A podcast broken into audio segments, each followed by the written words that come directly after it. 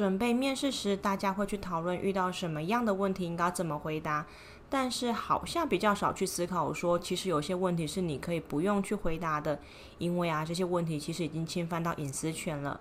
澳洲的一个呃 discrimination laws 歧视法，它会去规范雇主，那保障劳工的隐私安全，因为有些面试问题呢是被列为不能询问的。我们今天讨论其中几个，也跟大家分享了我们自己以前面试的经验。我是 Christine，来自台湾；Gavin 来自澳洲。每个礼拜我们会挑一个主题来闲聊，希望你可以借我们的讨论，看到不同国家的人民对这同一件事情不同的看法。你的每一次点击收听都是给我们最大的鼓励。如果你是 Apple 用户，记得一定要订阅我们的频道，并且帮我们打新评分。如果你喜欢我们的节目呢，也希望你可以把它推荐给身边你认为会有兴趣的朋友。今天的文字稿可以在我们官网上看到，网址是 a u e n g l i s h 点 o r g 斜线 interview i n t e r v i e w，全部都是小写。如果你有任何的问题想要跟我们讨论，都可以回到这个网页上面提问，我们都会看，都会回复。网址的名称是英文游好玩，游是游戏的游。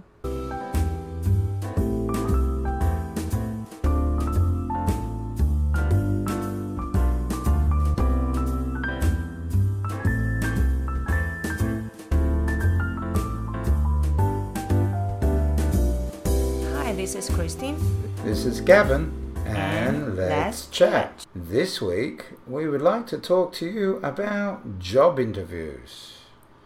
Hmm, job interviews. Do you get scared when you go on a job interview? Always. How do you deal with your fear before you go to a job interview? Hmm, I can't really remember. It was so long ago, but I just remember that my heart like jumping very quick.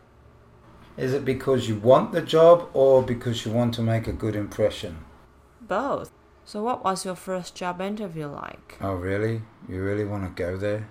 Okay. My first job interview was a very five star restaurant, and on the phone, the interviewer asked if my mum could attend. I sat there getting interviewed by somebody with my mum sitting on a chair behind me. How old were you? I was 17, going on 18. It was a part time job I needed, and I wanted to get a part time job so I could afford the surfboard of my dreams because I love surfing.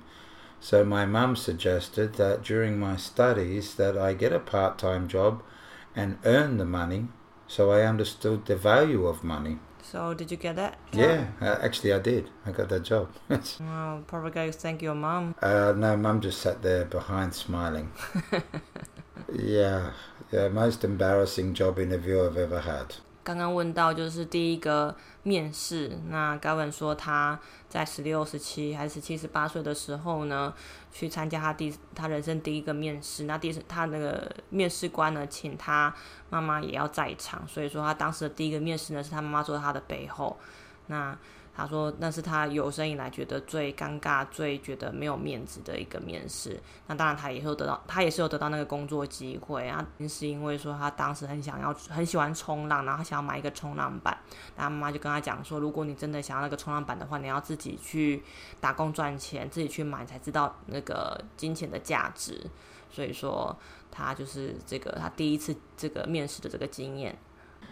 Well, we've got an article that we're going to discuss today, and first let's read it, and then we'll chat about some of these things in here. 接下来会有一篇文章，我们先用书的方式先朗读一遍，之后呢会有一些讨论。During job interviews, employers will try to gather as much information about you as possible, mostly through perfectly legal questioning but sometimes through simple yet very illegal questions. 在工作面试中，雇主将 尝试通过尽可能合法的方式哦，来去询问、收集更多关于你的的这些消息，但有时候呢，却有可能是通过一些简单但有可能是非法的问题来去收集你的资讯。It's up to the interviewee to recognize the questions for what they are. 那这些是由受访者来决定说这些问题呢是否是合法与否。For example, any questions that reveal your age, race, national origin, gender, religion, marital status, and sexual orientation are off limits. 有些问题是不能透露的哦、像是说你的年纪、种族、国籍、性别、宗教、婚姻状况跟 呃性向取向等。 State and federal laws make discrimination based on certain protected categories, such as national origin, citizenship, age, your marital status, disabilities, arrest and conviction record, military discharge status, race, gender, or pregnancy status. All are legal. 州和联邦法律会根据某些就是歧视的这个呃保护的类别呢，像是说国籍、年龄、婚姻状况、残疾、你的逮捕跟这个犯罪的记录、军事出境状况，还有种族、性别、怀孕状况等，只要跟这些有相关的，有雇主有问到的话呢，都会被认为是非法的。Any questions that ask a candidate to reveal information about such topics without the question having a job related basis will violate the various state and federal discrimination laws. 任何要求这些呃去应征的面试者呢，去透露有关刚刚提到这些的讯息，而且又跟这些工作没有相关的问题的话呢，将会违反了这个各个州跟联邦的歧视法。 It sounds very much like the Australian articles that we see, and I had that funny suspicion that the list of areas that an interviewer can't ask. Now, they do step over the line in Australia, I understand that. But Australia is a very regulated society and very sometimes impolitically politically correct. Gavin 认为说，澳洲是一个 嗯、呃有非常非常多规范的这个国家，甚至他们有一些的规范是，甚至是有一点就是政治为了政治正确而政治不正确了。 I mean, let's talk about this. If you're an interviewer and you want to know how someone, how old someone is, there's many different reasons to asking that particular question. Do do you think asking someone's age is appropriate or not? I don't think that's appropriate, but I thought that you're gonna put it on your resume anyway. Well, you do, don't you? You put your date of birth down. And the reason you put your date of birth down is so they can do a background and security check on you to make sure that you're not a murderer or someone that is wanted by the police or a terrorist. Yeah, that's right. You know, in Taiwan, that a certain um, job that require you to provide an a police criminal record certificate to prove that you haven't done any crime before. Is that legal in Australia? Well, I'm not sure. I mean, I'm looking at this article and it's suggesting that it isn't illegal. I mean, uh, how do you employ somebody to do treasury runs, for example? Treasury run is where you get a great deal of money from a point A and then take it to point B. How do you find out if that person's good for the job if their last conviction was robbing people? 刚刚我就问到说，在台湾有一些工作呢，会向你去提出这个良民证的证明哦。那良民证的英文其实就是那个警察刑事记录证明书 （Police Criminal Record Certificate）。 那刚刚他们就提到说，呃，这部分他其实不太确定，但是啊，如果有一些工作像是 Treasury Run，就是指说你必须要去保护财产，像是一些呃运钞票或者是保护一些呃有价的物品的这些人呢，如果你要雇佣他之前，当然是要必须要去确认说他们没有犯过像是抢劫犯、偷窃的这些罪行，所以说呃去调查他们的背景，应该要是理所当然的。So it says age, race, national origin, gender, religion, marital status, sexual orientation. Gender's a difficult one because in Australia there's 33 genders. Thirty-three. Yeah. How you can have thirty-three genders? Well, that's what I asked. But when you look at how many genders, uh, how many genders are in uh, in Australia, there's 33 of them. 刚好提到说，在澳洲的性别取向哦，这个性别呃 gender 在澳洲有三十三个 thirty three。 That's incredible. So, would you employ someone that thought he was an alien from another planet? Is that one of them? I think so. Okay. Or he was a vegetable, really in a human's body. Wow. So probably they have to check the mental health first then. Oh, well, this is what I think the interviewer is trying to do. And I, I think whoever's creating this, um, these policies, um, probably has a small issue themselves. Are you married? Is it a question that you are not allowed to ask during the interview? Well, apparently so. I mean, I'm not sure how being married um, or not being married is relevant to any job unless your job is going to entail you to spend very long hours traveling, maybe from uh, interstate. So they just want to know how committed you are to your job. Yeah, I think so. I think the married question is an underlying question that interviewers want to find out a couple of things. I mean, first of all, if you asked a man if he was married, you want to see how stable he was to that particular area. A lot of jobs or a lot of businesses spend a lot of time and money um, and effort training their staff to keep them there for a considerable time. It doesn't mean they can't move on, but they try to select the right candidate they think will stay there for more than just 12 months. Um, so, for a man being married, sometimes they want to know how stable his life is um, and if he's in a situation whether he can stay there. And that's from some interviewers that I've spoke to in the past. Do you have like a dependents? Like in Australia, you've got to pay a particular person more money if they've got one or two children. Do you have that here? No. So you do pay people who have more than like one or two children?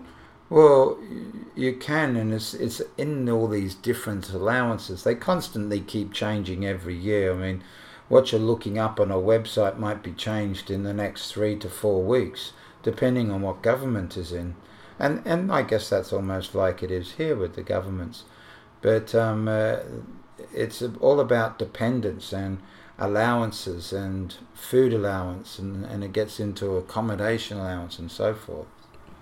Dependent 哦，是指受抚养者，所以呃，有一些 呃员工们，他们如果有小孩必须要抚养的话呢，他们的金额，他们的这个薪水的金额会比较高一些。Allowance 就是他们的津贴补贴。那在澳洲，有些公司是会有这样的状况。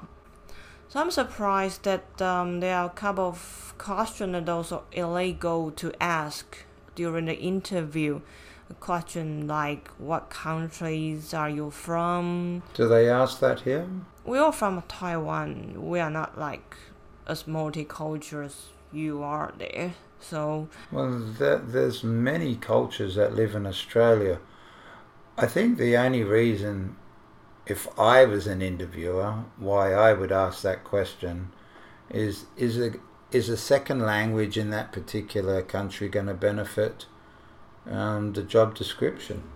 Mm, okay. I mean, if you're working in a job that's talking to a lot of Indian people as clients, then you'd probably preference to having someone who can speak English and Indian if it was in Australia. 所以刚刚 Gavin 有提到说，呃，他如果是 呃，面试官的话会问到这类的问题，很有可能是因为就是你的国籍呢，可能跟你的工作内容会有一个很大的关联性。像是说，如果我们的客人很多可能都是印度人，那如果刚好你的国籍是印度人的话呢，就很刚好这样子。所以说，只有在这种情况下，他觉得这样问才会是合理的。You know, when you're in an English-speaking country, they are not allowed to ask is English your first language. Are they? No, they're not allowed to. It's it's not. It's, not the employer's lawful right to do that, um, to ask anybody what their first language is. You know, there's a lot of ways an interviewer can find out if English is your first language by talking English and using some very expression, um, variable expressions and idioms, and maybe even using a very large vocabulary. 在澳洲呢，是不会去问受访者说你的英文是你的母语吗？因为这不是一个合法的问题，有 lawful right to know。那他们会用测试的方式，像是说用一些比较难的单字啊，或者是讲一些当地人才会懂的一些用语用词来去测试说英文是不是这个呃面试的人的母语。So, I think asking, and you mentioned something about their family and their money and I mean, uh, you can't ask someone if they have a, any outstanding debt. I mean, that's against the law as far as I know in any country. Mm, well, in Taiwan, it's not like you are not allowed to ask it, but the interviewer might want to check if you have the study loan because lots of students here that they have study loan. You know, we have a saying in Australia about bank. Banks will only give you money if you can prove to them that you don't need it. 嗯，OK，在澳洲有句谚语，就是呃，银银行给你钱呢，只有在他们知道说你不需要钱的情况下，他们才会给你钱。 Yeah, well, that's the banks in Australia. They won't give you money unless you can prove you don't really need it, and then you can't get rid of them. Then they're begging you to take their money. So it's, it's always interesting with people. I mean, banks, you know, want to know if you need money. Um, if you don't need it, they'll give it to you. It sort of works with the drinking um, population in Australia as well. It's a question they can't ask, but most people, employees or employers, want to know do you socially drink? I think sometimes they're curious to see if you're going to come and be a part of some of their little parties that they like to do. I mean, I'll give you an example. In a place called the Northern Territory, it is a custom to go to the pub, which is where everyone drinks, um, on every Friday afternoon. Of course, you get paid every week in Australia. You don't get paid every month like you do in Taiwan. So you, your payday is paid, and some employers actually pay you when you get to the pub. So they get paid at the pub. Yeah, you meet the employer at the pub, pick up your pay, have a quick beer with them, and then try and escape before you have two or three or more and your whole paycheck's gone. So is that a question that you ask here? If Well, probably not. But I think the question will be something like, um, can you go out for a drink after work? I mean, probably they have some social things that have to do with clients. mm, nothing to do with alcoholism. Well, if you gotta socialize with the client, means you gotta drink. Yeah, I, I, well, I, I guess that's an interesting, and, and I think it's very difficult for interviewers because they know all the conditions that a potential employee will go through, and they try to cover as many bases as they can because let's let's face it, when, when a job is advertised in Australia, there is about two to three hundred applicants. Hmm. How many applicants do you get here when, uh, on an average, when a job is advertised? I think it's about the same, even more. So you need to make sure if you got one job, you get the right person. Yeah, Hmm. I think it's difficult. So when they ask questions like, "When was the last time you used illegal drugs?" That's a in Australia we call that a no-brainer question. No brainer，无脑。他们就是说这个问题是无脑的问题。你上次非法用药是什么时候？So define illegal drugs. Yeah, define illegal drugs exactly. Well, the answer is I've never taken illegal drugs, and everyone will say that, even if they have. I mean, you ask a drunk person, "Are you drunk?" What's the answer they're going to say to you? No, officer. I always look like this. So um, probably want to know what's your past drug addiction. I mean, are you allowed to say to your employers that I mean your drug stick addiction that you used to have? Well, I don't think a person that had a. I mean, I'm only guessing, but if someone had a drug addiction, I don't think they would actually admit to it. because they know that would make it very difficult for them. Mm. I mean, if it was me and someone asked me a question like that, I would just say, well, just outside. yeah, me and your secretary, we, we just did some cocaine lines on the desk. We were going to invite you, but you weren't there. I mean, what would you say to?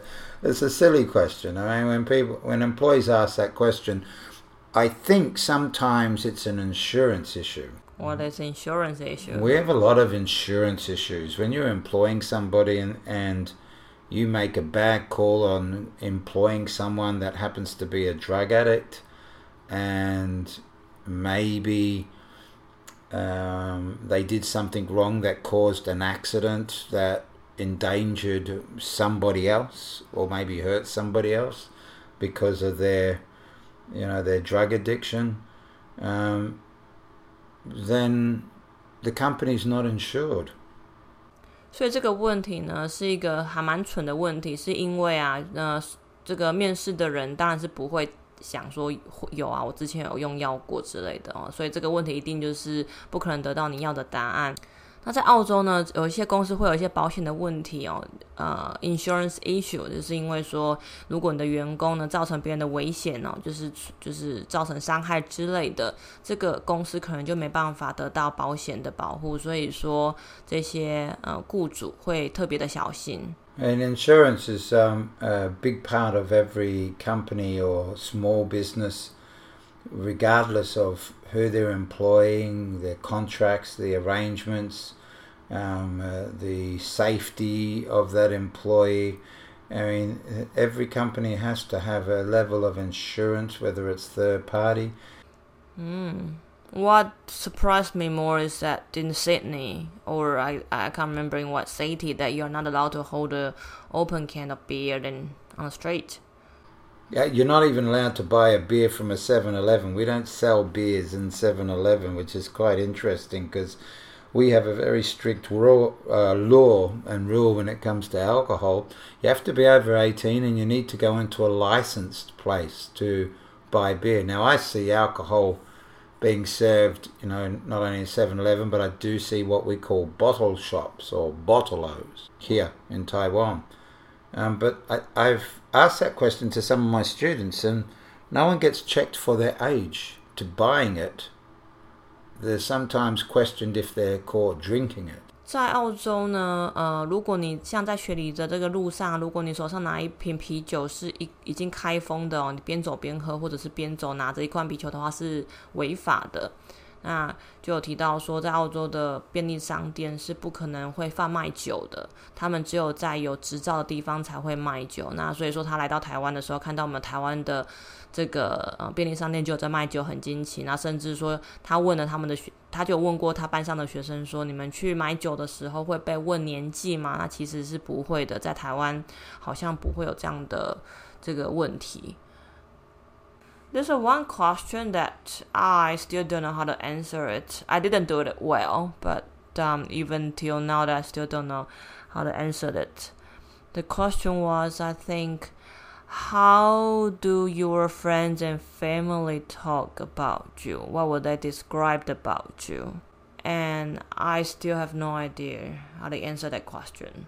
If you are the interviewer, what do you expect to hear? No, I'm not sure. I've never been asked that question. I'd probably joke around and say they do it quietly behind my back. I, don't know, I don't know how to answer that one. 嗯，刚刚我提到就是我被问过，到现在为止我还是不知道该怎么去回答的一个面试里面遇到的问题。那个时候面试官就问说，你的朋友跟你的家人是如何描述你的？那其实到目前为止，我还是不知道该怎么去回答那个问题。那当初我也觉得我回答那个问题没有回答的很好。那刚本就开玩笑说，如果他这样问的话，你可以讲啊，我也不知道，因为他们都是找背后讲，不会找面前讲。Let's answer some questions from the previous show. And this question, we've got quite a few here. I'm going to pick this one. It's from Valin. It's actually directed to you, Christine. It says, What podcast would you recommend that that person listen to that only has a very basic English?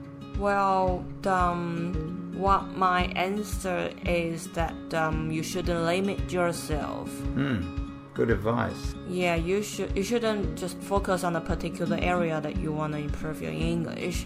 I think that you should have like open up your mind to absorb whatever you can to improve it. And I think if you want to improve your fluency, you need to have variable different podcasts to help you with your English because we talk about different subjects. Well, Valin, I hope this has been helpful to you, and we look forward to hearing from more of our um, listeners again next week. So, if you'd like to ask us any questions, make sure you go onto our website auenglish.org forward slash podcast. and we'll be happy to answer them for you.